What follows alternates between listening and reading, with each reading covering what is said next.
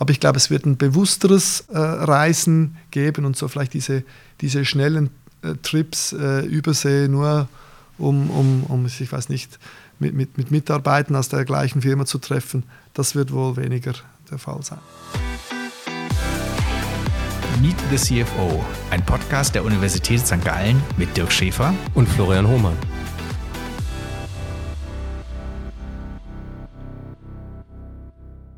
Diese Folge wird euch präsentiert von PwC, den führenden Experten in den Bereichen Consulting, Wirtschaftsprüfung sowie Steuer- und Rechtsberatung.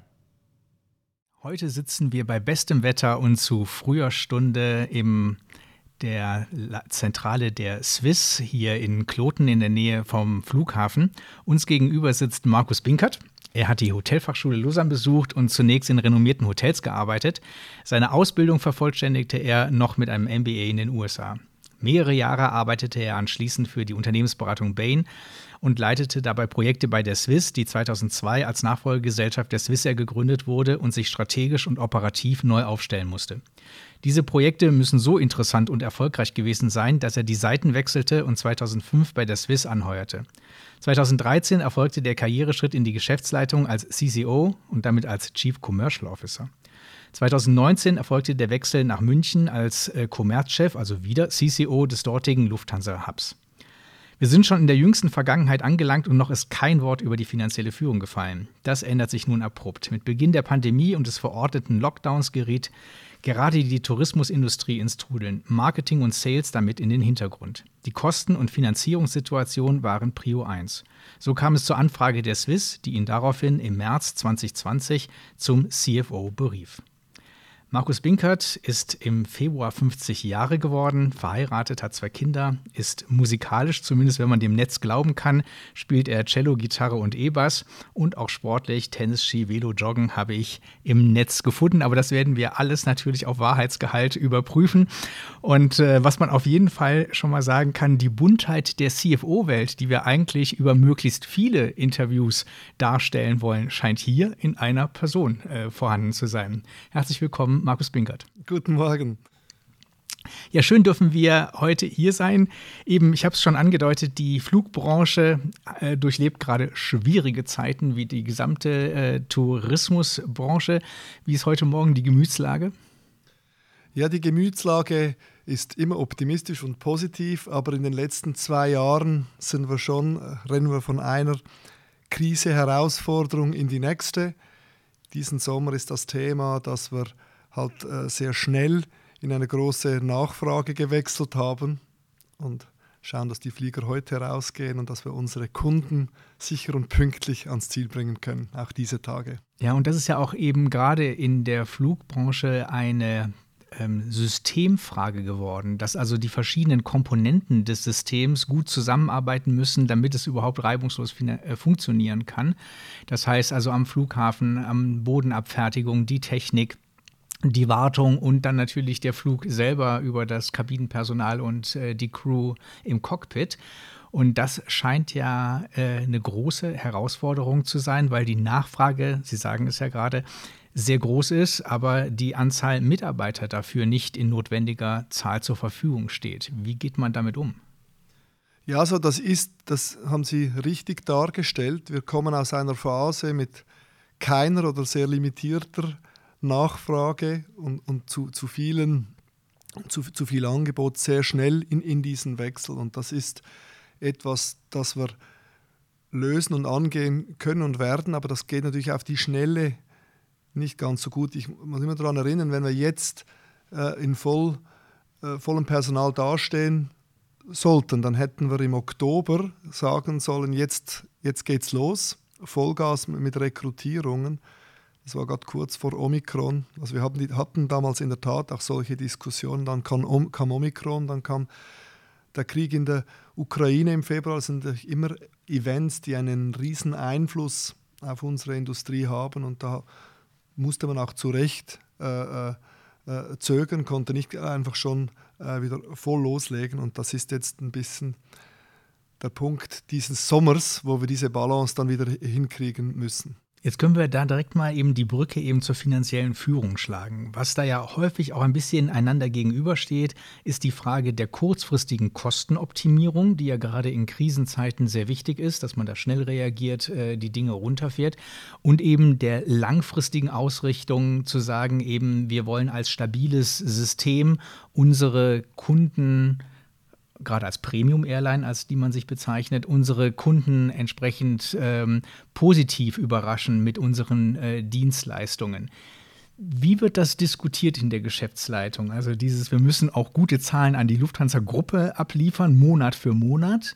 Und dieses, ja, wenn wir jetzt mehr Kapazitäten vorhalten, kostet das mehr. Dadurch werden die kurzfristigen Zahlen tiefer. Aber weil wir eben gut aufgestellt bleiben wollen, um eben einen Aufschwung gut mitnehmen zu können, nehmen wir es in Kauf da machen wir natürlich jetzt ein, ein großes Themenfeld auf äh, äh, über die letzten Jahre und, und ich, ich sage immer auf die Frage, ja, da habt ihr doch sicher auch ein paar Fehler gemacht, sage ich ja, weil es ist für uns alle, das Management, die führen sich auf, als ob es ihre erste Pandemie wäre. Das ist natürlich in der Tat für uns alle äh, schon eine Herausforderung in der Größenordnung, haben haben wir es noch nie gesehen, obwohl man sich bei Airline eigentlich Krisenmanagement gewohnt ist. Und äh, ja, aus der Finanzseite, ja, das, das erste Jahr war, war, war einfach ein schieres Überleben angefragt. Wir mussten Liquidität sicherstellen, weil das Geschäftsmodell, können wir vielleicht noch, auch noch ein bisschen in die Tiefe einsteigen, über diese ersten Tage, hat sich einfach abgezeichnet, ohne, ohne ähm, Finanzierung vom Staat kommen wir da äh, gar nicht weiter, also ohne Überbrückungshilfe äh, des Staates.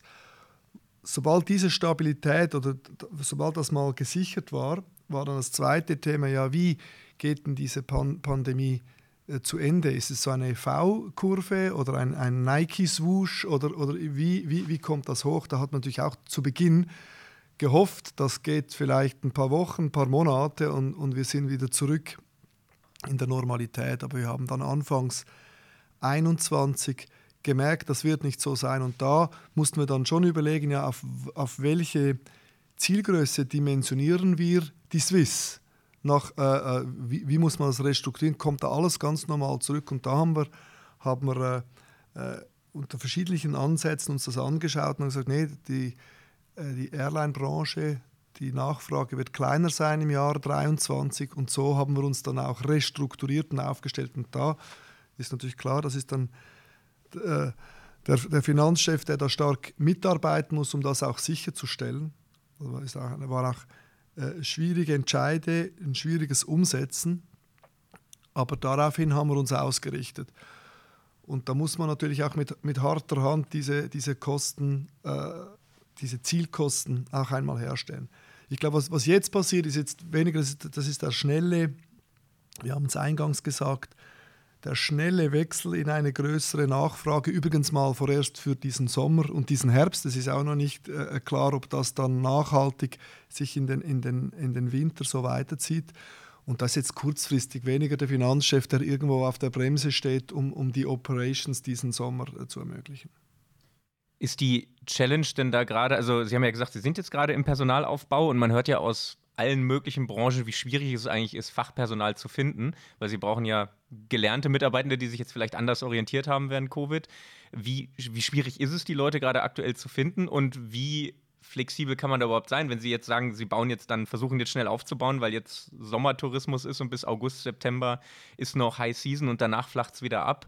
Ähm, man kann ja die Leute auch nicht für drei Monate anstellen oder mit extrem flexiblen Verträgen ausstatten, sodass man dann wieder flexibel ist, falls dann die neueste Omikron-Variante kommt und es auf den Winter wieder runtergeht, dass man da dann wieder regulieren kann. Ja, also äh, einerseits der Personalmangel ist ja nicht ein reiner Swiss-Personalmangel, es ist ja die ganze Industrie um uns herum. Herr Schäfer, Sie haben, Sie haben das gesagt, also das sind vom, vom, vom, vom Ground Handling, von den Abfertigungskollegen über die Check-in-Schalter bis Fluglotsen, ja, Flugsicherung ist ein, ist ein Riesenthema, über das Catering und teilweise äh, äh natürlich auch, auch bei uns. Äh, Cabin Crew äh, war ein Thema, wo, ist ein Thema, wo wir sehr stark in der Rekrutierung sind.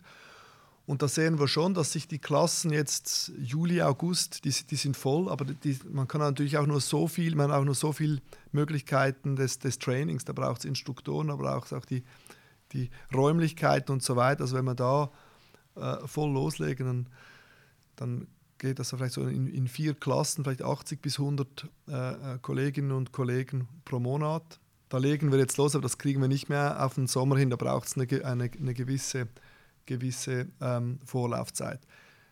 Das Stichwort ist ganz äh, richtig, was Sie gesagt haben, ist Flexibilität. Ich glaube, das begleitet uns natürlich jetzt sehr stark und wird auch die wichtige ja, Disziplin werden nach der Krise. Wenn, wenn wir etwas jetzt gemerkt haben, es ist halt alles viel unvorsehbarer als vor der Krise und, und wir werden, das wird, wird so bleiben, dass man dass es schnell hochfährt und schnell runterfährt. Und wir müssen schauen, dass wir mit allen unseren, unseren mitarbeitenden Gruppen das auch abbilden können, weil das, das, das ist Ziel. Und da gibt es verschiedene Möglichkeiten. Da kann man, kann man mit so, mit so äh, Teilzeit äh, äh Formaten äh, äh, kann man arbeiten, oder dass wir, dass wir im, im Sommer äh, äh, oder, oder, zu Peakzeiten mehr Leute äh, haben können äh, oder einstellen können als, ähm, als in, in, den, in den Low Seasons.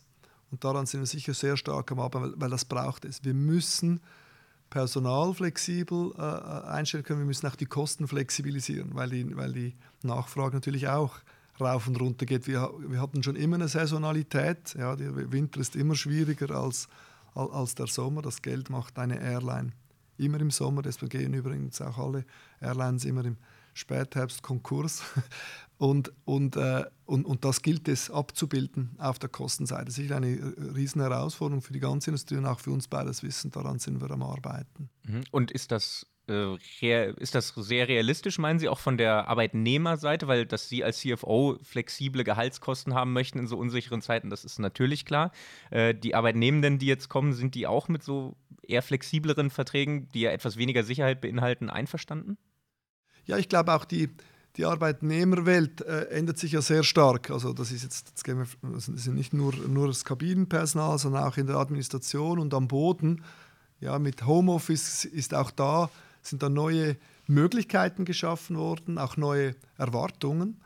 Und, und die Kunst wird es sein, das zu kombinieren, ja, dass man diese neuen Arbeitsmethoden äh, auch so kombinieren kann, dass da für beide Seiten die notwendige Flexibilität geschaffen werden kann, dass das ja eine, eine, ein, ein Win-Win wird. Das gibt sicherlich Themen, wo ich mir vorstellen kann, es geht einfacher und bei anderen werden wir noch die Lösung finden müssen. Ja, eben, und daran anhängen kann man ja auch sagen, wenn jetzt eben so jemand, den man gerne rekrutieren möchte und dem man äh, dieses Modell, Geschäftsmodell auch in den schönsten Farben dargestellt hat und der dann die äh, Frage stellt, äh, werde ich denn in zwölf Monaten meinen Job überhaupt noch haben? Flexibilität hin oder her, bin ich noch in meinem Job drin? Kann man da mit reinem Gewissen äh, sagen, natürlich?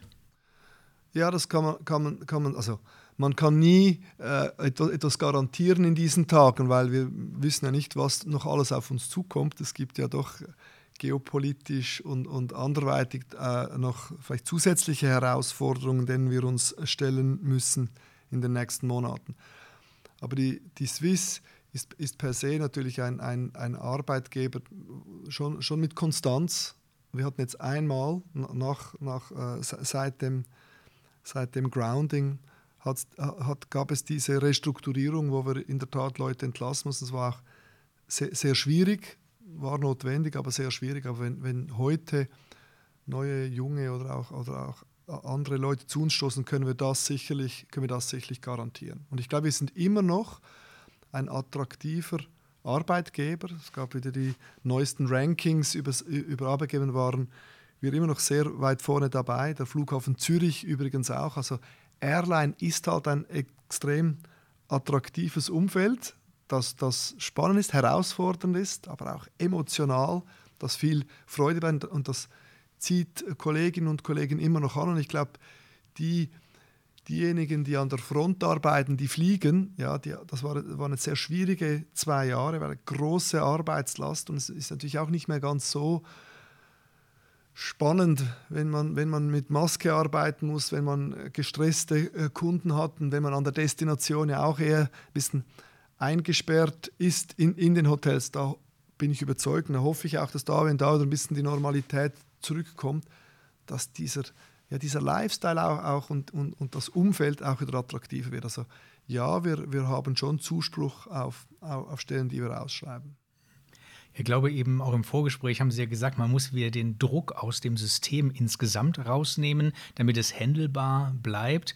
Und ähm, es scheint ja auch ein bisschen der Druck eben ähm, im System, wenn man mal Flugbegleiter jetzt herausnimmt als eine Gruppe äh, zu liegen. Ich habe auch eine der Headlines gefunden aus der letzten Zeit, dass äh, die Swiss anscheinend für gewisse Strecken zukünftig auch wieder einen Stopover einplant, der eben aus Kostengründen äh, für die Crew gestrichen wurde, aber eben auch die Attraktivität des Jobs dadurch sehr negativ äh, beeinflusst hat.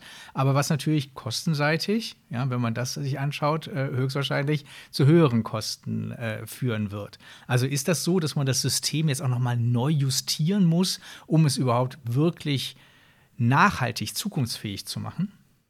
Also Stopover, ist, damit ist nicht gemeint, dass wir jetzt Zwischenstopps ein, einbauen auf unseren Flügen, sondern dass wir die Crews, die wir ja auf der Langstrecke ähm, austauschen, also nicht die gleiche Crew, die den Hin- und den Rückflug macht, dass man da ein, eine Zusatznacht an der Destination erlaubt, dass die natürlich der Erholung, aber macht auch den, den Job ein, ein, äh, ein, ein bisschen attraktiver. Und da haben wir in der Tat äh, äh im, im Zuge der Krisenmaßnahmen haben, haben wir äh, Teile dieser Übernachtungen für die Crew reduzieren müssen, haben das jetzt aber auch schon wieder an, an der Westküste zum Beispiel rückgängig gemacht. Und da in Los Angeles und San Francisco gibt es jetzt auch wieder äh, zwei, zwei Nächte für die Crews. So, bevor wir uns jetzt hier wieder weiter noch verstricken in den ganzen Untiefen der aktuellen Probleme, würde ich jetzt gerne noch mal die Zeituhr ein bisschen zurückschalten, weil natürlich schon überrascht, dass Sie ähm, nach der Matura die Hotelfachschule Lausanne, ein super renommiertes äh, Institut und äh, nochmal auch an unsere HörerInnen ähm, wir hatten ja schon äh, Carol Ackermann äh, im Gespräch als Investorin. Inzwischen ist sie zusätzlich auch Präsidentin äh, der EHL. Wieso haben Sie die Hotelfachschule gewählt? Ist spannend, weil sie ja, auch, also die Alternative war die HSG in St. Gallen. In, in der Tat, ich habe nach der Matura äh, gewusst, mich, mich zieht schon in die Wirtschaftswelt, aber ich hatte einfach Freude an, am, am Reisen, an der Welt entdecken und habe dann auch in Gesprächen gemerkt, dass die Hotellerie eine sehr Hands-on-Ausbildung ist. Das hat sich heute ein bisschen geändert, aber früher hat man dann noch wirklich in der Küche gearbeitet, an, an, an der Front bei den äh, äh, Kunden in den, in, in den Hotels. Und das hat mich sehr gereizt, weil man in jungen Jahren dann dadurch auch Leadership-Aufgaben wahrnehmen konnte. Und in der Tat ist es dann so gekommen. Ich war 26, wie ich Nummer, Nummer zwei in einem Hotel sein konnte. Und das waren natürlich sehr spannende Aufgaben, die man da machen konnte. Also das habe ich auch nie bereut. Es war mir aber schon immer bewusst, ich würde dann gerne noch ein MBA machen, was ich noch auch gemacht habe, um schon auch dann der, der, der, die Theorie noch ein bisschen aufzufrischen. Also um auch einen Karrierebooster außerhalb dieser Branche, der Tourismusbranche zu haben? Ja, ich habe ich hab mich nie immer so, so schon lebenslänglich in der Tourismusbranche gesehen. Das, das, hat sich, das hat sich dann halt irgendwie ein, einfach ergeben. Aber es war für mich schon nochmal nach, nach der Hotelfachschule, habe ich drei Jahre auf der ganzen Welt in Fünf-Stern-Hotels gearbeitet. Dann hat es mich schon nochmal interessiert, ein bisschen die Theorie äh, nochmal zu vertiefen, aber auch andere Branchen zu sehen. In einem MBA, ich habe das, das ein Vollzeit-MBA in Kellogg äh, gemacht da lernt man natürlich viele Industrien kennen durch die Business Cases und das hat mich extremst interessiert und ich habe ja dann daraufhin auch in die Beratung gewechselt, um dann das wiederum anwenden zu können und war dann fast fünf Jahre bei Bain, wo ich auch in viele Industrien und viele Themen Einblick gewinnen konnte. War das dann von vornherein der Plan, weil Sie ja gerade gesagt haben, Sie wollten neue unterschiedliche Industrien außerhalb der Tourismusbranche kennenlernen, was man in der Beratung dann ja tut. Da ist man dann ja in verschiedenen Unternehmen häufig. Ähm, war das von vornherein der Plan, dann in die Beratung zu gehen oder hat sich das nach dem MBA ergeben, weil es viele machen? Ja, also es war für mich der Plan klar, dass ich nicht in der, in der reinen Hotellerie bleiben möchte, weil es war super spannend, aber, aber ich habe auch gemerkt, also man war schon relativ in jungen Jahren schon relativ weit, die Perspektive, das noch weitere 30 Jahre zu machen, habe ich weniger gesehen und die Beratung hat sich dann anerboten um einfach nochmal Breite zu gewinnen und viele Industrien kennenzulernen. Und deswegen hat sich das so im Lauf des, ich habe ein Praktikum bei, bei Bain gemacht innerhalb des, also während des MBAs und da hat sich dann abgezeichnet, dass das ein, eine gute Möglichkeit ist, mich nochmal weiter äh, mich persönlich nochmal noch mal weiter auszubilden, aber auch vieles zu sehen, um, um dann zu verstehen, ja, wo, wo schlägt das Herz und übrigens auch, wo auch nicht. Also man sieht, man lernt ja manchmal auch Sachen kennen, wo man merkt, das ist nicht mein Ding und das ist dann auch hilfreich für den weiteren Karriereweg. Das Herz hat dann geschlagen bei den Projekten, die man mit der Swiss gemacht hat.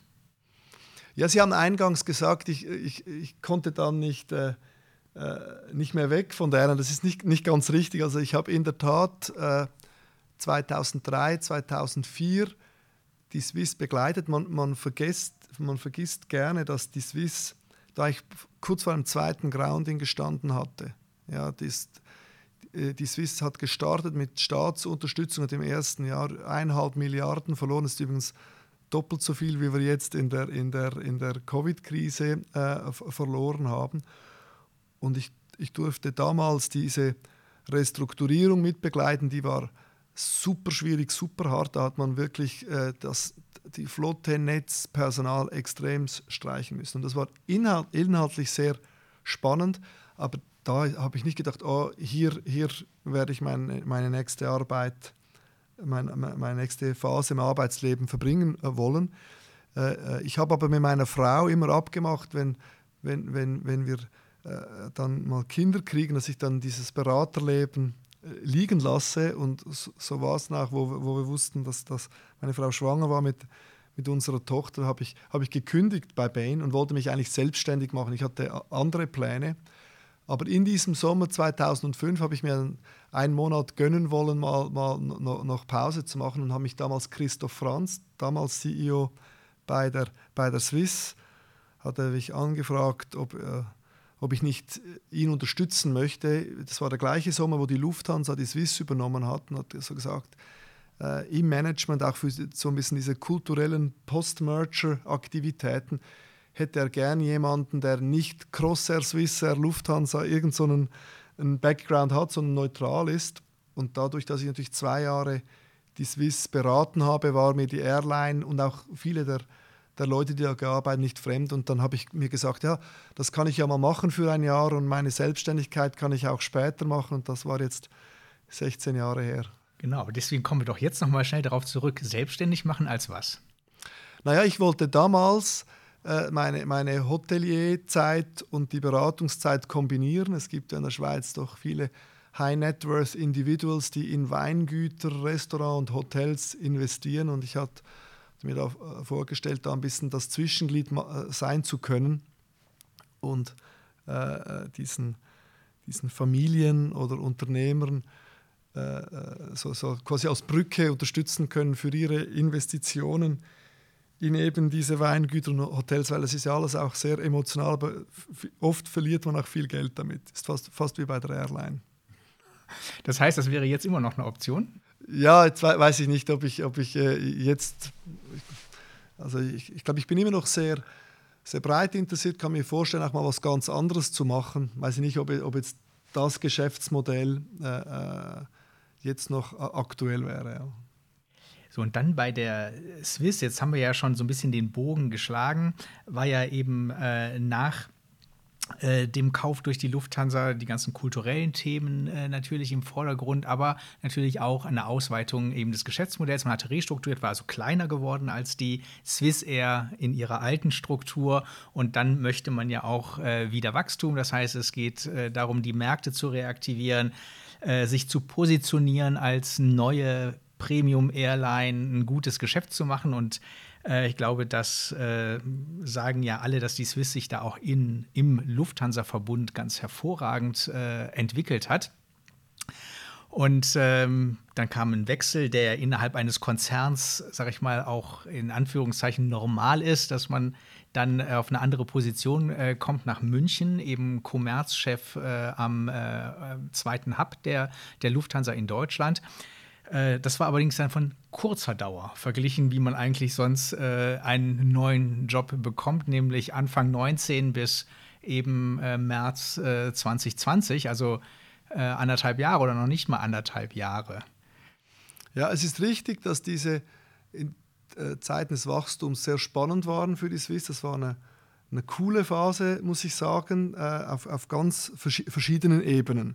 Und, und zentral war natürlich schon, dass wir Teil der Lufthansa waren. Das wird heute sehr oft völlig unterschätzt. Also eine Swiss Standalone als eigene Airline hätte hätte kaum Überlebenschancen, weil die Synergien sind riesig, dass man Teil dieses großen Konzerns sein kann und da können wir extremst profitieren, wir können auch dazu beitragen. Und das hat mich natürlich sehr in, in, in vielen Rollen sehr nahe an, die, an den Konzern gebracht. Äh, insbesondere als ich dann in der Geschäftsleitung als Chief Commercial Officer war, äh, äh haben wir die Matrix eingeführt im Konzern und hatte ich eine, eine Doppelrolle und war dann dadurch gleichzeitig auch für Revenue Management, Pricing und Distribution für den ganzen Konzern verantwortlich. Und ich war in der Zeit schon, ja, sicher mehr als die Hälfte meiner Zeit in Frankfurt unterwegs, weil, weil die Teams ja auch, da gesessen haben.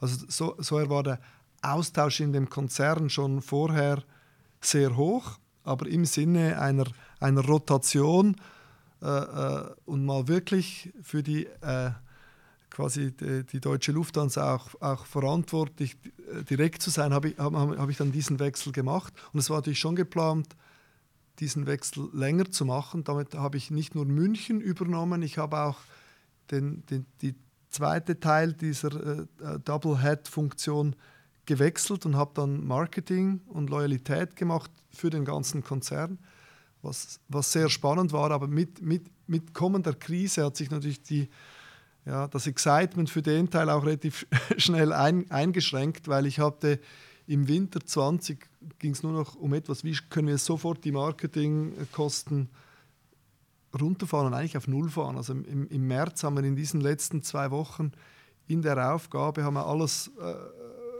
völlig auf, auf, auf Null gefahren. Und gleichzeitig kam dann, äh, äh hat, man, hat man gemerkt, okay, das war der Freitag, der 13. März 2020 und, und äh, an dem Tag kam der Lockdown auch in der Schweiz.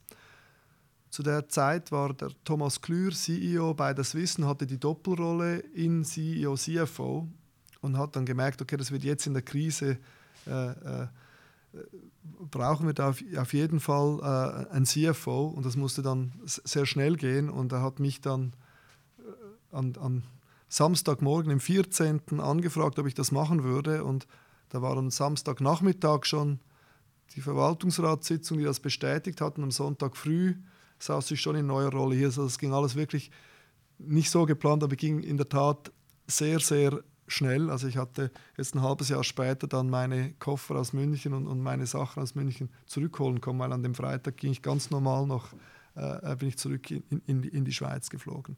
Also das war ein sehr schneller Start in, in, die, in die Finanzwelt. Und es ist, ich bin wahrscheinlich der einzige CFO, der vorher Marketingverantwortlicher war. Ich muss, muss das mal googeln, ob es da noch andere Kollegen gibt. Das ist, ist ein spannender Werdegang. Aber ich habe in meinem MBA ein, ein, eine Finanzausbildung gemacht und natürlich in der Rolle als Revenue Management, Pricing, Distribution verantwortlich ist natürlich sehr, sehr nahe an den Finanzkollegen, weil man da die, die ganze Revenue-Seite verantwortet und entsprechend in, in vielen Themen schon eng, eng mit der Finanzcommunity zusammengearbeitet hat. Wie war, das wollte ich nämlich gerade fragen, wie war dann der Übergang für Sie? Hatten Sie irgendwann mal Zweifel oder haben Sie mal ein, zwei Nächte darüber geschlafen, ob Finanzen Ihre Rolle ist? Oder haben Sie direkt gedacht, okay, CFO in so einer verantwortlichen Position, ich kenne den Konzern gut, ich war in verschiedenen Führungspositionen, das kriege ich auf jeden Fall hin und auch der Finanzbereich ist mein Ding, das mache ich. Ja, das wurde ich oft gefragt, weil, also sehen Sie, zu dem Zeitpunkt war es weniger eine, eine, eine, langfristige, eine langfristige Planungsfrage.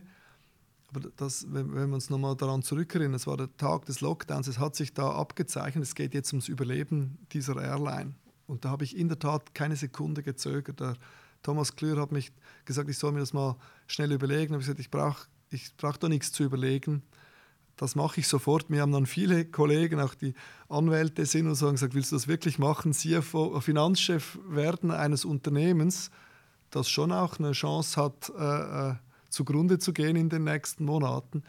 Aber ich glaube, da war, war mein Herzblut für die Airline, für die Swiss, für das Team, das hier arbeitet, einfach, einfach zu groß und, und habe hab diese Rolle wirklich auch sehr gern übernommen, auch weil ich war immer mehr getrieben von spannenden Inhalten. Also ich habe vor, wie ich Marketing gemacht habe, da in, bei der Swiss zuerst, da durfte ich die neue Marke einführen. Im Produkt durfte ich die neuen heutigen Lounge und, und äh, First- und Business-Class-Produkte einführen. Im Revenue Management durfte ich äh, neue, neue äh, quasi eine neue Philosophie, eine neue Distributionsherleitung mit einführen. Das hat mich immer gereizt und ich habe dann schon schnell erkannt, jetzt äh, äh CFO zu sein, eine große Verantwortung, sicher sehr viel Arbeit, aber auch spannend. Und das muss ich schon sagen, die letzten zwei Jahre bis, bis heute sind äußerst spannend, weil ich durfte natürlich Sachen mitbegleiten, die, die einmalig sind. Und ich habe es deswegen auch, auch nie bereut und eigentlich nie schlaflose Nächte gehabt wegen mir, ob es die falsche Entscheidung war. Es hat die eine oder andere, andere schlaflose Nacht gegeben. Schaffen wir es wirklich über den Berg mit der Swiss? Das blendet man heute immer gerne dann wieder aus und nimmt das so wie als selbstverständlich, aber es gab natürlich schon Phasen, wo das völlig unklar war. Was würden Sie sagen, waren vielleicht so die wichtigsten Dinge aus Ihren vorherigen Konzernrollen oder auch aus Ihrer vorherigen Karriere, die Sie mitgenommen haben, die Ihnen dabei geholfen haben, gut in der Rolle starten zu können und ihnen dabei helfen, guter CFO zu sein? Und gab es auch Dinge, in die sie sich dann aktiv reinarbeiten mussten, die sie neu lernen mussten, um die Rolle ausfüllen zu können? Ja, ich glaube, so gewisse äh, Finanzthemen, die, die man natürlich aus der, aus der Theorie kannte oder aus der Ferne, die musste man dann schon nochmal on the, on the Job lernen. Aber in den ersten Tagen und Wochen, nochmal, das, das, das, ging, das ging rasch, weil an, an dem Wochenende habe ich gleich gestartet und am Dienstag mussten wir schon beim beim Bundesrat äh, äh, vorstellig oder sind wir beim Bundesrat vorstellig geworden, um, um mal die ersten Ideen dieser Hilfe zu haben. Da waren sag ich, viele, da war natürlich schon hilfreich, dass man die Airline gekannt hat, weil wir mussten innerhalb von, ich glaube, es waren zehn Tagen Businesspläne erstellen. Ja, wie sehen wir die, die Erholung? Was ist denn der genaue Finanzbedarf? Und, und wie bei jedem Kredit mussten wir relativ schnell mal zeigen, ja, äh, äh wie, wie geht das weiter? Also das war sicherlich hilfreich. Und ich sage immer, eine Ausbildung als, als, als, als äh, Hotelier ist, ist oft hilfreich in verschiedenen beruflichen Lebenslagen, weil sie lernen da Sozialkompetenz im Sinne von vom, vom, vom Tellerwäscher bis zur Königin von England, wo sie, wo sie austauschen können. Das hilft dann manchmal, weil man relativ schnell in, in der Krise mit ganz unterschiedlichen Leuten Kontakt aufnehmen musste und ganz schnell sehr schwierige, heikle Themen besprechen. Und auch da muss man, müssen wir uns zurückerinnern, da war es nicht die Möglichkeit, ich komme mal vorbei auf einen Café, man lernt sich kennen, das war alles äh, äh, virtuell, also war alles per Telefon und musste relativ schnell mit, äh, mit, mit, mit Leuten von den Banken, von, von der Regierung versuchen, mal, mal ein, ein, ein, eine Verbindung herzustellen, weil es, war, es ging ja um sehr, sehr viel, in, wo man in sehr, sehr kurzer Zeit irgendwie sich finden musste. Und da half, half schlichtweg einfach ja, viel, viele Jahre so ein bisschen Channel Management Erfahrung halfen da und dass man, dass man die Airline gekannt hat und dass man die Schweiz ein bisschen wie die Schweiz funktioniert gekannt hat. Ich glaube, das waren so die Elemente, die in den ersten Tagen fast wichtiger waren als das reine Finanzwissen. Das habe ich mir dann äh, nebenbei wieder auffrischen können. Die Projekte, die Sie beschrieben haben, also eben die Einführung der neuen Marke Swiss und wie man das dann umsetzt im Erscheinungsbild oder eben auch die, das neue Launch-Konzept hat ja den großen Unterschied zum Krisenmanagement, dass man bei den erstgenannten äh, Projekten viele mitnehmen muss, für Konsens sorgen muss, ähm, dass man Ideen sammelt, also sich auch als äh, Persönlichkeit äh, vermittelnd einbringt, äh, versucht äh, unterschiedliche Interessen und Vorstellungen zusammenzubringen, um dann den Entscheid zu fällen, so wollen wir weitergehen. Wohingegen in der Krise dafür ja schlicht keine Zeit ist. Das heißt, man muss viel schneller Entscheidungen alleine treffen, wohl wissend, dass andere auch einen anderen Blick drauf haben und das vielleicht etwas anders angehen würden. Was entspricht Ihrer Persönlichkeit mehr vom Vorgehen? Ja, das, das war, war beides spannend, aber glauben Sie mir, eine neue Marke, äh, ein neues Markenbild, Markenbild einzuführen, da haben Sie unglaublich viele Stakeholder, weil die Swiss ist so ein bisschen wie die Schweizer Fußballnationalmannschaft. Da hat jeder in der Schweiz, jeder hat eine Meinung. Also das war, das war echt harte, harte Arbeit, da, da Konsensus zu, zu, zu finden bei allen Themen. Ich glaube, in der, in der Krise ist das viel einfacher.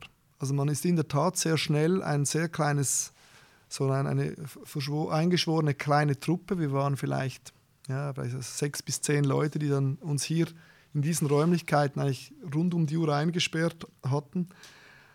Aber ähm, in der Krise ist so die Überzeugungsarbeit, auch dass da alle mitziehen, schon viel, viel einfacher. Und, und da hat man auch doch noch mal gemerkt, dass dieses Unternehmen, die Swiss, mal durch ein Grounding gegangen ist, wenn es auch noch die, die äh, vorgehende äh, Gesellschaft, die, die Swissair war.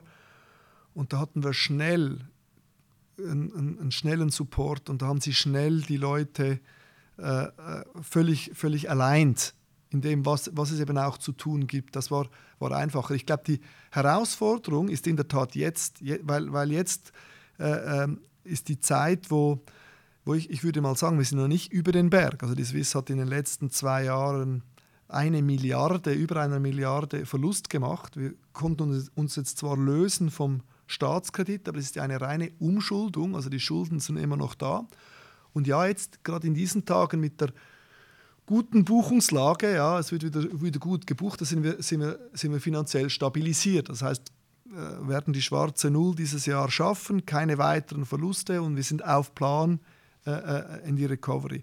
Aber jetzt ist es natürlich viel schwieriger, weil äh, allen Stakeholdern äh, mitzuteilen, hey, aber wir müssen auch de, äh, gemäß Businessplan, ja, sind die, die Sparmaßnahmen, die müssen noch ein bisschen andauern, weil wir müssen wieder zurück auf so, in der Airline ist es so, nach Daumenregeln, so um die 8% Gewinnmarge, die wir erreichen müssen, damit wir investitionsfähig werden. Das brauchen wir fürs Produkt, für die Kunden, auch Investition in die Mitarbeitenden, in die Nachhaltigkeit, das Riesen, the big next thing, wo wir uns auch vor, vorbereiten müssen.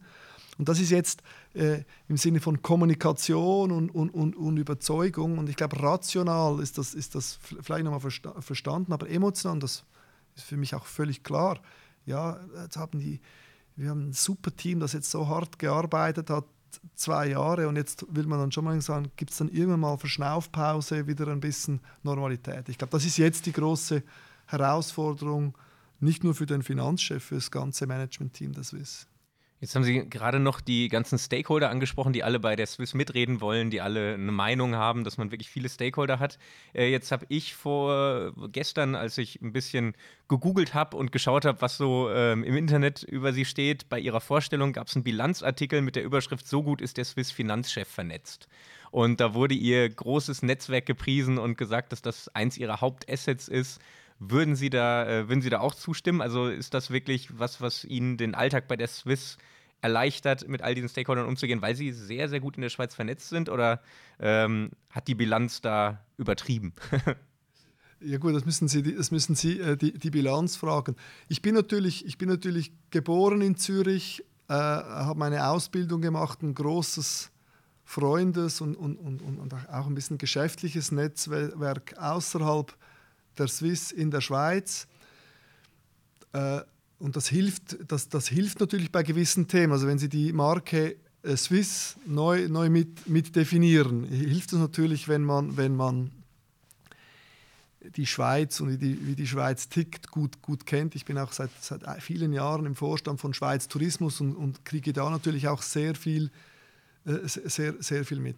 Und ich glaube, jetzt in der Krise war es sicherlich, sicherlich äh, hilfreich, dass man, dass man äh, schnell den Zugang zu verschiedenen Leuten haben konnte. Das waren aber nicht unbedingt Leute aus meinem Netzwerk, aber es hilft natürlich ein bisschen, wenn man weiß, wie die Schweiz tickt, wie es funktioniert, wie die Politik äh, äh funktioniert und wie, wie, wie man da ja, um, umzugehen hat. Ich meine, das hätte, hätte auch sicherlich ein, ein deutscher Kollege auch machen können, aber es wäre noch, noch, noch eine Zusatzdisziplin gewesen. Wie kann man äh, mit einem Nicht-Schweizer äh, Background, wie findet man da schnell, schnell den Zugang und auch die Unterstützung? Also das war, war, sicherlich, war sicherlich hilfreich, ja.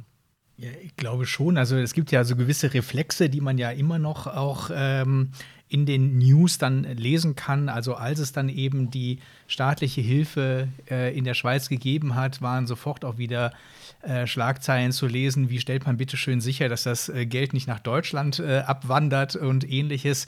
Ähm, merkt man das also tatsächlich, diese Ressentiments, dass also eine deutsche Konzernmutter jetzt über die Schweizer Airline wacht ähm, und bestimmt, äh, kommt das immer wieder hoch? Naja, das, daran wird man ja immer wieder auch von den Medien erinnert. Ja, ist, ist viele Medien schreiben auch immer, ja, die, Deu also die deutsche Tochter und das Lufthansa-Unternehmen. Und so gefühlt, und vielleicht sind wir da auch ein bisschen zu dünnhäutig, ist es wird immer so, so, so als, als negativ betrachtet. Ich, ich kann nur, ich habe es vorhin erwähnt, eine Schweizer Airline das ist mal, haben jetzt die Krise gezeigt, systemrelevant, die hilft, das hilft, dass die Schweiz an die Welt angebunden bleibt. Selbst in der größten Krise konnten wir die wichtigsten Destinationen anbinden, für unsere Kunden, aber auch, auch für Cargo. Also es ist sehr zentral, eine Airline zu haben in der Schweiz, aber die kann ohne, ohne Einbindung in, eine größere, in einen größeren Konzern, das, das, das, das geht nicht, die könnte nicht finanziell überleben. Und ich glaube, die Lufthansa ist vorbildlich, ja, wie, wie, wie die Swiss da integriert wurde, wie viel Eigenständigkeit wir auch noch haben dürfen in, in, in Entscheiden und trotzdem profitieren von, von dieser großen, starken äh, Lufthansa. Und das ist extrem wichtig, aber es ist manchmal schon ja, schwierig zu sehen, wenn man dann so die Kommentare liest, so abschätzig über, es ist ja gar nicht mehr ein Schweizer Unternehmen, sondern, sondern ein deutsches, das ist ja bei vielen anderen Schweizer Unternehmen, sind ja die Shareholder auch nicht alles nur, nur, nur, nur Schweizer. Und ich glaube, wir, wir haben alle Assets hier, also die, die, die Flieger hier, wir zahlen hier Steuern, wir haben den absoluten Großteil unserer Mitarbeitenden sind in der Schweiz äh, positioniert. Also ich glaube, wir sind, wir sind sehr wohl ein, ein Schweizer, ein stolzes Schweizer Unternehmen, ähm, das aber glücklicherweise eingebunden sein kann in diesen Lufthansa-Konzern, weil ohne würde es nicht gehen.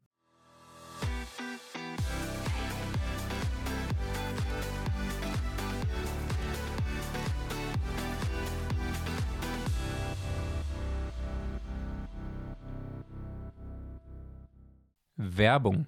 Ja, und auch heute wollen wir im kurzen Werbeblock wieder vorstellen, an welchen konkreten Handlungsfeldern unser Staffelpartner PwC ansetzt, um die Finanzfunktion fit für die Zukunft zu machen. Nachdem wir in der letzten Woche schon die Wichtigkeit einer transformierten Finanzorganisation und Struktur angesprochen haben, bei der Mensch und Maschine in Teams virtuell zusammenarbeiten und auch funktionsübergreifende Teams in Flow-to-Work-Modellen zusammenarbeiten, widmen wir uns heute einem zweiten Handlungsfeld, den Personen und den Kompetenzen in der Finanzfunktion der Zukunft. Denn das Herzstück einer jeden Organisation sind ja die Mitarbeitenden mit ihren spezifischen Persönlichkeiten und Kompetenzen. Arbeitgeber haben heute bereits damit begonnen, ihre Rekrutierungs- und Weiterbildungsprozesse so anzupassen, dass sie digital versierte Arbeitskräfte gewinnen können. Was man daran sieht, dass 73 Prozent der Arbeitnehmenden weltweit in einer PwC-Studie angeben, dass sie Systeme oder Technologien gut kennen, die ihnen dabei helfen, ihren Arbeitsalltag erfolgreich zu bestreiten. Was muss jetzt geschehen, um diesen Weg erfolgreich weiterzugehen und die Finanzfunktion auch mit den Persönlichkeiten und ihren Kompetenzen wirklich fit für die digitale Zukunft zu machen? Ein wichtiger Punkt ist natürlich die Kultur. Die Finanzkultur eines transformierten Unternehmens fördert Neugier und kontinuierliche Verbesserung. Aber um die zu erreichen, müssen natürlich auch die passenden Weiterbildungsangebote da sein. Mit geeigneten Upskilling-Programmen werden Mitglieder des Finanzteams digital auf den neuesten Stand gebracht und sie entwickeln Fertigkeiten wie die Beeinflussung der Anspruchsgruppen, Storytelling, Change Management und natürlich auch Führungsqualitäten. Diese Fähigkeiten untermauern dann die neuen digitalen Kompetenzen. Wer solche Programme aufsetzen möchte oder sich allgemein über die Zukunft der Finanzfunktion unterhalten möchte, findet in PwC definitiv den richtigen Ansprechpartner. Werbung Ende.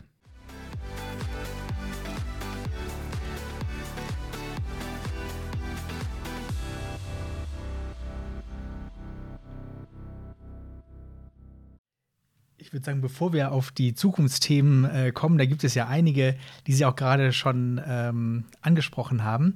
Schieben wir jetzt mal unsere Schnellfragerunde ein, oder? Das können wir gerne machen. Also ich habe auch in einem Zeitungsartikel vorher gelesen, dass Sie auch Fußballfan sind.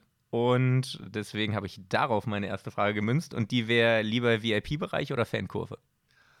Fankurve, aber Fußball ist ein schwieriges Thema. Ich bin GC-Fan und die Grasshoppers hoffe ich, dass wir da auch ein bisschen die Kurve kriegen. Aber wenn überhaupt, gerne bei den Fans. Ja, dieses Jahr wäre FCZ leichter gewesen. Ne? Wäre einfacher gewesen, aber da muss man auch ein bisschen äh, lo loyal bleiben. Ja.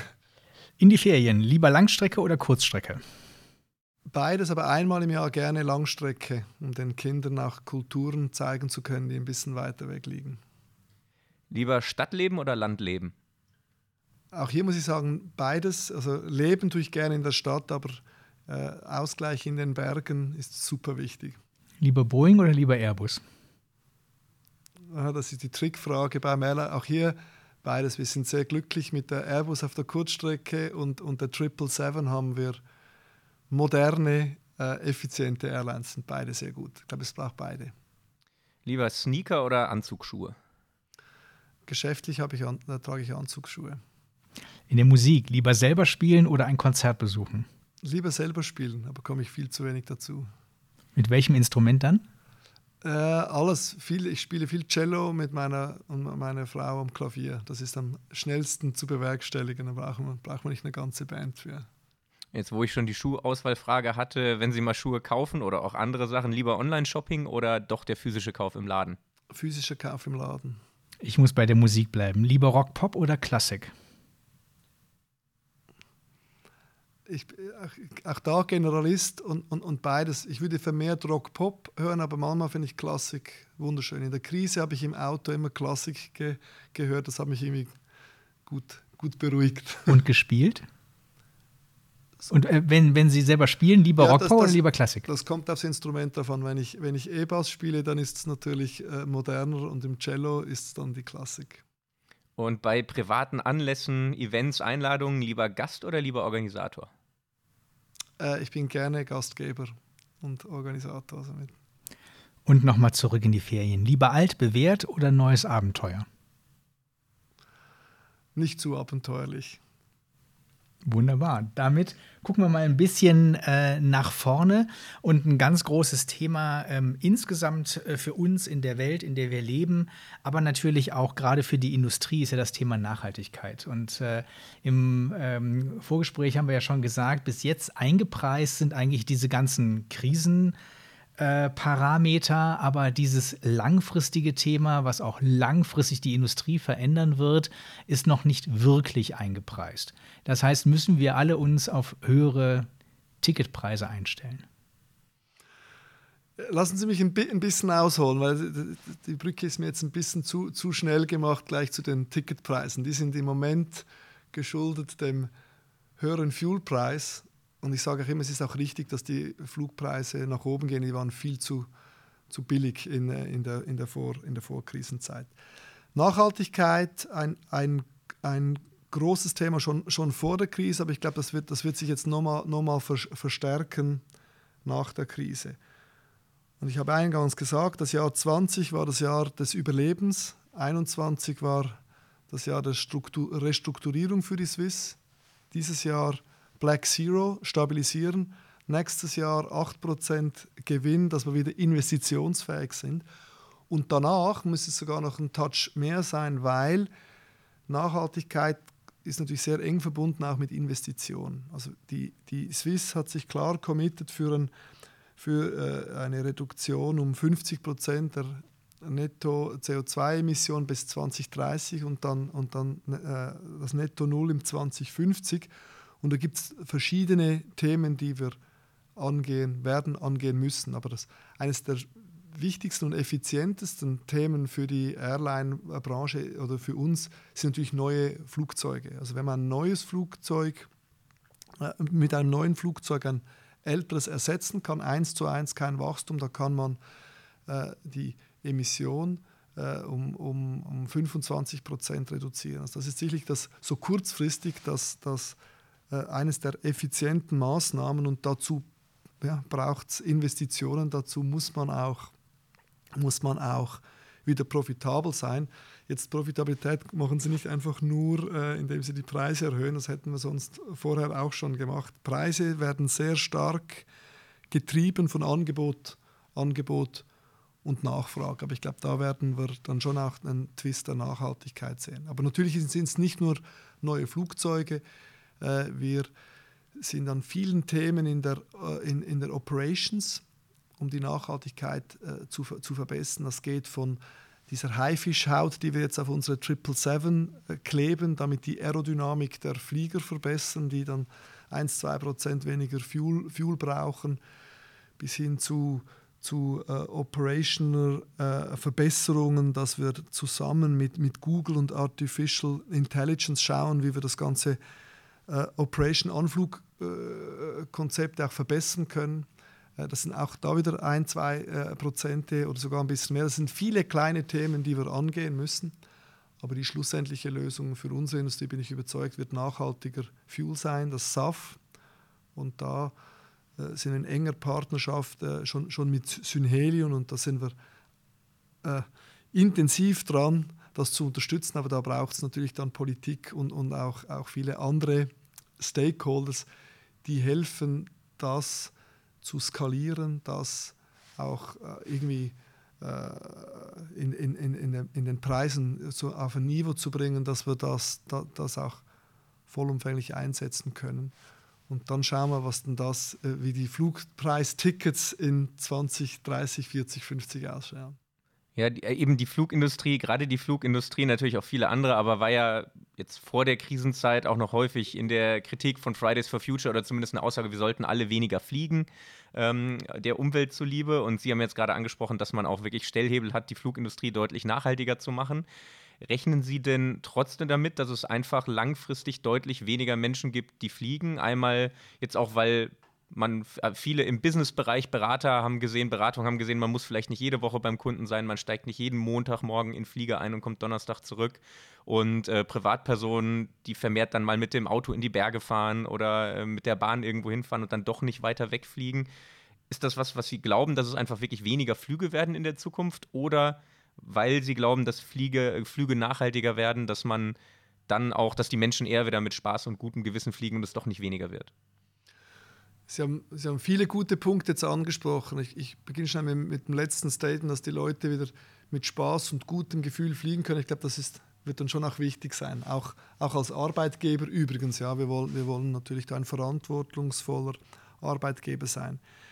Also ich bin überzeugt, dass Fliegen grundsätzlich äh, extrem wichtig ist und auch erhalten bleiben wird. Also Menschen verbinden, Wirtschaften verbinden, Kulturen verbinden. Also könnte man fast schon philosophisch werden. Ich glaube, gerade in der jetzigen geopolitischen Lage zeigt das nur, das ist äußerst wichtig und das, das wird auch so bleiben. Übrigens nicht nur Menschen, auch Waren. Ja, wir haben in der Krise gesehen, wie wichtig das ist, dass man äh, für die Schweiz die Lieferketten aufrecht erhalten konnte in, in die Krisen. Also ich, ich glaube, das wird auf jeden Fall äh, bleiben, die, diese Wichtigkeit. Natürlich gibt es, sehen wir viele Änderungen das haben wir, mit dem haben wir uns auch befasst. Wo, ich habe es eingangs gesagt, wie, wir, wie wollen wir uns dimensionieren nach der Krise, dass, dass wir eine, eine, eine bisschen eine kleinere Swiss äh, sehen werden.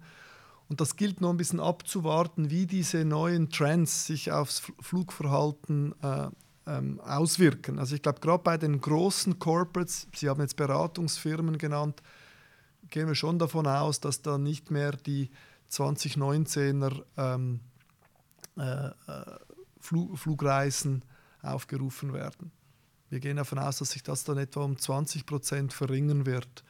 Es gibt aber vielleicht andere, andere Segmente, die, die dann wieder verstärkt aufkommen. Im Moment sehen wir gerade sehr stark, dass dieses Premium Leisure Travel, das, das, das ist sehr stark. Vielleicht auch nach, nach den zwei Jahren Pause hat, hat, hat man hat wieder Lust und den Drang, die Welt zu entdecken, sei das die Liebsten zu besuchen, sei das mal, mal, mal geschäftlich wieder auch eine, eine, eine Fabrik oder ein Team zu besuchen. Ich selbst war vor ein paar Wochen jetzt zum ersten Mal wieder in den Staaten, habe schon auch gesehen, wie, wie wichtig das ist, dass man da die Leute wieder mal sieht, mal gemeinsam äh, nachtesten kann, sich austauschen kann. Also das wird auf jeden Fall bleiben. Aber ich glaube, es wird ein bewussteres, ein bewussteres äh, Reisen geben und so vielleicht diese, diese schnellen Trips äh, übersee, nur um, um, um, ich weiß nicht, mit, mit, mit Mitarbeitern aus der gleichen Firma zu treffen, das wird wohl weniger der Fall sein. Ich habe gerade einen Artikel gelesen, ähm, dass eben diese Geschichte mit dem Homeoffice, die sich ja, glaube ich, bei vielen Unternehmen wirklich etablieren wird, eben auch dazu führt, dass man nochmal sagt, ähm, Homeoffice ist where my home is und äh, my home kann eben auch temporär ich sage es mal, auf Bali sein oder eben innerhalb eines Konzerns bei einer Tochtergesellschaft. Das heißt, dass also die Flüge, die dafür natürlich wiederum erforderlich werden, gar nicht mal unbedingt in dem Maße zurückgehen, wie das am Anfang der Pandemie mal prophezeit wurde, wo man gesagt hat, wir haben jetzt ein New Work, äh, was eben bedeutet, ich pendel zwischen meinem Homeoffice, äh, wo mein fester Wohnsitz ist, und dann vielleicht zu Meetings oder kreativen Workshops dann in mein offizielles Büro, sondern dass das durchaus eben auch anders, äh, vielfältiger gesehen werden kann, was dann auch wieder mehr Logistik beinhaltet. Genau, also ich glaube, ich glaub, das werden wir alle noch lernen, äh, wie, wie wir mit Homeoffice äh, äh, umzugehen haben. Aber ich sehe da in der Tat auch eine Chance drin. Also wenn ja die Möglichkeit ist, von überall auf der Welt zu arbeiten, dann kann es ja auch sein, dass das vielleicht gewisse Leute sagen, deren Arbeit das erlaubt. Ich fliege schon am Mittwoch äh, nach Barcelona und arbeite da noch äh, und mache mach anstatt einen Wochenendtrip einen Fünf-Tage-Trip, arbeite da noch ein bisschen. Also das kann einerseits auch wieder mit Fliegen verbunden werden und vielleicht aber auch diese Peaks, diese Saisonalitäten oder diese Wochenend- oder Osterpeaks vielleicht auch ein bisschen, bisschen abflachen. Also ich glaube in der Tat, das werden wir sehen. Es gibt wieder neue Formen des Reisens, des, des, des Verbindens, wie ich gesagt habe, von, von Menschen und Kulturen und Wirtschaftsstandorten.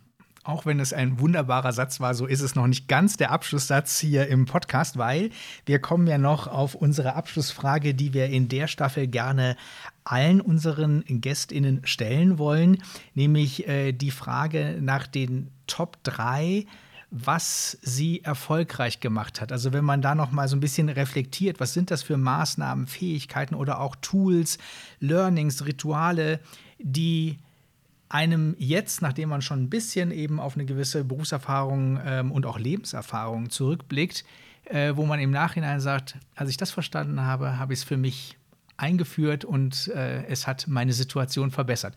Was sind Ihre Top 3?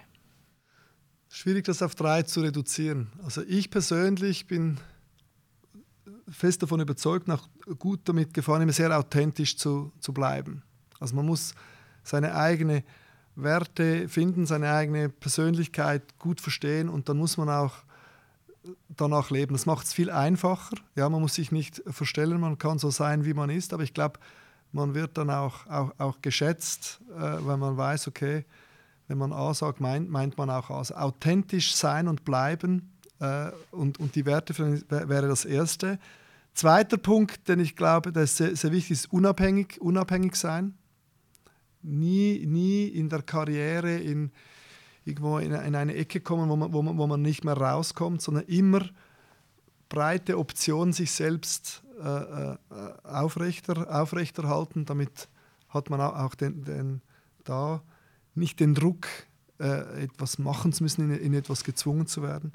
Aber das Wichtigste, ganz ehrlich, ist ehrliche, harte Arbeit. Das macht einem erfolgreich. Das muss einem natürlich deswegen auch Spaß machen. Deshalb bin ich davon überzeugt, einen Job zu haben, der einem erfüllt, der einem Spaß macht für eine Firma, mit der man sich gut identifizieren kann, ist die halbe Miete, weil dann arbeitet man da gerne, dann macht es auch nicht viel aus, wenn man viel arbeiten muss, weil das, ich habe noch niemanden getroffen, der wirklich erfolgreich wurde ohne harte Arbeit. Also die Extrameile, die muss drin liegen. Die muss, man, die muss drin liegen und die muss man auch mit Freude gehen. Vielen Dank. Hat uns Spaß gemacht. Ja, mir auch. Ganz herzliches Dankeschön. Ich danke Ihnen und hoffen wir auf einen guten Sommer mit vielen freudigen Erlebnissen durchs Fliegen. Oh ja, ich fliege am 16.08. in die Flitterwochen mit der Swiss nach Sao Paulo. Der Flug muss klappen. Den werden wir speziell beobachten. Dankeschön. Danke. Danke.